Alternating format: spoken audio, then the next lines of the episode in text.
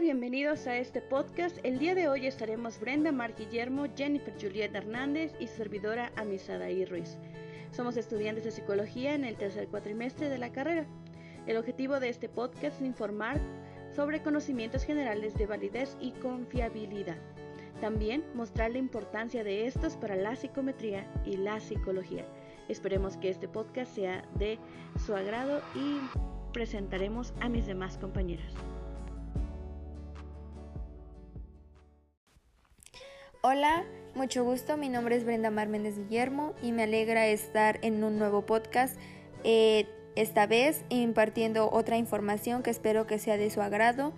El tema que me tocó a mí explicar es confiabilidad y para ello una pequeña introducción.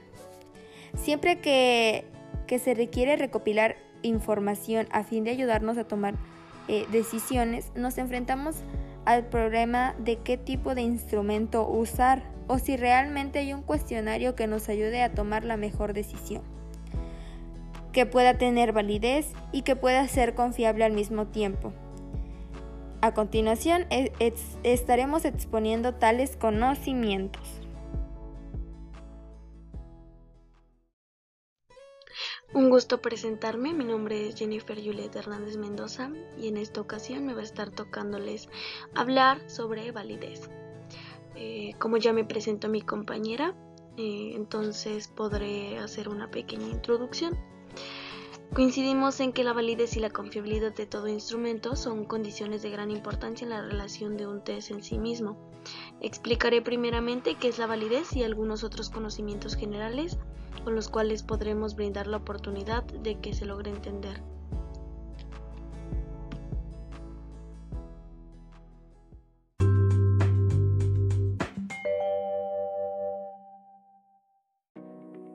Hablaremos sobre validez. La primera pregunta que existe es ¿qué es la validez? Desde un punto de vista psicométrico, la validez es el resultado de un proceso de recopilación de evidencias empíricas que es sustentado por un supuesto teórico, en su suma, claro. Este permite emitir un juicio valorativo que afirme la pertinencia y la superficiencia de las interpretaciones basadas en los resultados de una prueba. Existen tres tipos de validez. Validez de contenido, esta se refiere al grado de un instrumento que refleja un dominio específico del contenido que se quiere medir. Se trata de determinar hasta dónde los ítems o los reactivos de un instrumento son representativos del universo de un contenido, número de características o rasgos que se quieren medir. Eh, este responde a la pregunta ¿Cuán representativo es el comportamiento elegido como las muestras del universo que intentan representarse? Eh, como otro tipo tenemos la validez de constructo, que éste intenta responder la pregunta ¿hasta dónde el instrumento mide realmente un rasgo determinado y con cuánta eficacia lo hace? Se define como un concepto hipotético que forma parte de las teorías que intentan explicar eh, la conducta humana. Ejemplo de ello podría ser la creatividad o la inteligencia. Como punto 3 tenemos la validez predictiva o de criterio externo o empírica. Eh, esta se asocia con la visión de un futuro. Determina hasta dónde se puede anticipar el desempeño futuro de una persona o de una actividad determinada. Eh, la validez predictiva se estudia comparando los puntajes de un instrumento o con una o más variables. Eh, por ejemplo, la utilización de estas variables son externas o también dominadas variables de criterio. Se establecen en una correlación la cual se interpreta como índice de validez. Desde el punto de vista psicométrico, la validez es el resultado de un proceso de recopilación de evidencias empíricas sustentado en un supuesto teórico, que, en su suma, este permite emitir un juicio valorativo que afirme la pertinencia y la suficiencia de las interpretaciones basadas en los resultados de una prueba. Y gracias a esto podemos llegar a, tener este tal proceso. Más que nada el uso de que estos eh, representativos sean de gran validez y se muestren con eficacia para este, futuros trabajos con pruebas este, específicas.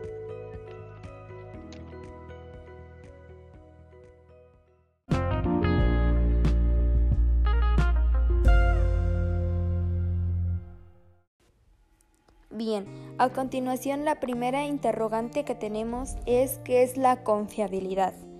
La confiabilidad significa consistencia, exactitud y precisión de la medición.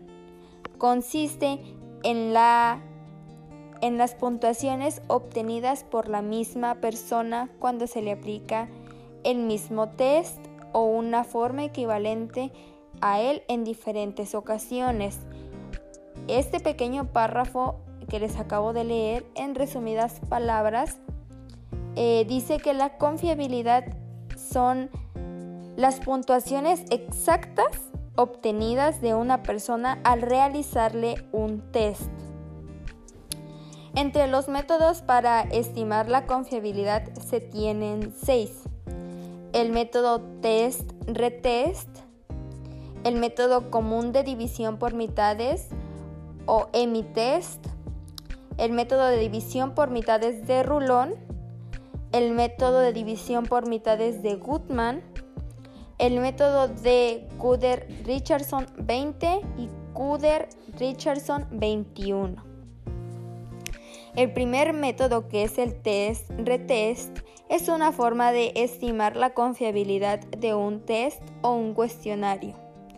Es decir, es administrarlo dos veces al mismo grupo y correlacionar las puntuaciones o resultados obtenidos. Este método tiene la desventaja de que los puntajes pueden verse afectados por el recuerdo, la práctica, etc. Este procedimiento no es adecuado para aplicarlo a pruebas de conocimientos, sino para la medición de aptitudes físicas, atléticas y cuestionarios de personalidad y motores.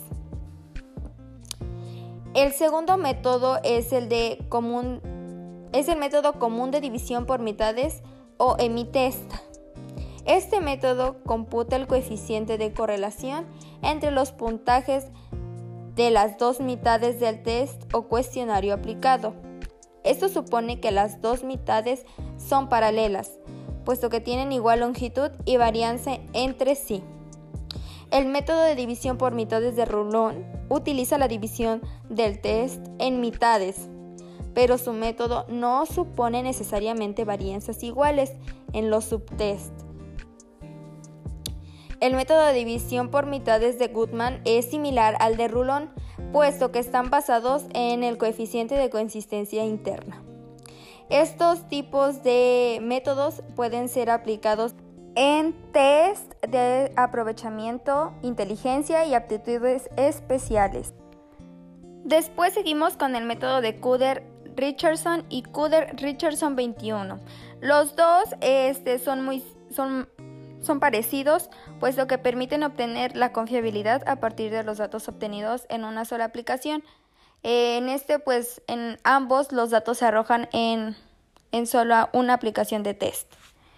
Eh, bueno, otro punto a, expresar es la forma de medir de la, de la fiabilidad de los test, puesto que supone también una estimación de su coherencia interna, ya que representa algunos inconvenientes, siendo el más característico de, de que la correlación obtenida subestima la fiabilidad real. Por último, que por último, este que les quiero comentar es que la falta de la confiabilidad de un test de un test psicométrico está en relación con la intervención del error. Se considera que el error es cualquier efecto irrelevante para los fines o resultados de la medición que influye sobre la falta de confiabilidad de tal medición. Y bueno, eh, sobre el tema de confiabilidad, espero que les haya quedado pues claro. De mi parte esto ha sido todo. Toda la información que les quería yo brindar. Espero que les sea espero que les sea de mucha ayuda y pues gracias por escuchar este podcast.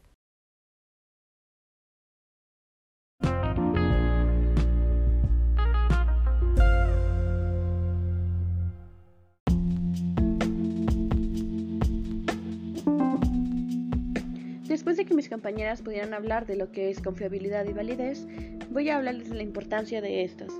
Estas dos propiedades son propiedades métricas, están juntas, confiabilidad y validez, y permiten que podamos interpretar de forma apropiada los puntajes con el objetivo de generar un conocimiento mucho más preciso.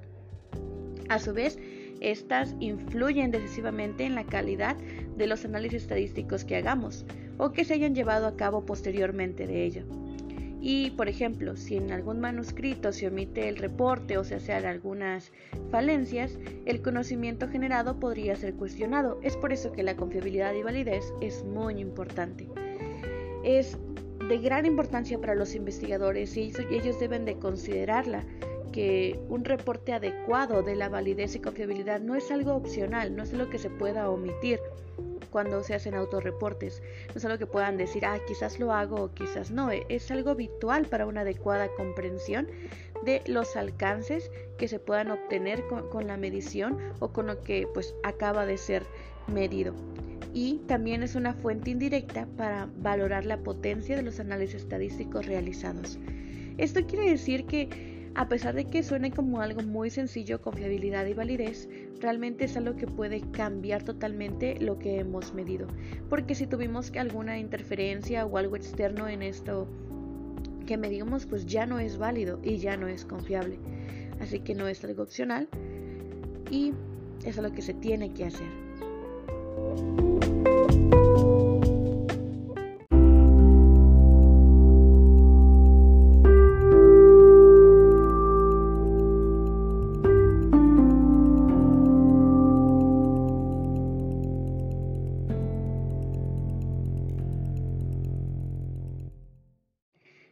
De las grandes participaciones que tuvimos de mis compañeras, donde pudimos entender qué es validez y qué es confiabilidad, lo único que me queda por hacer es dar una pequeña conclusión y resumen de todo esto.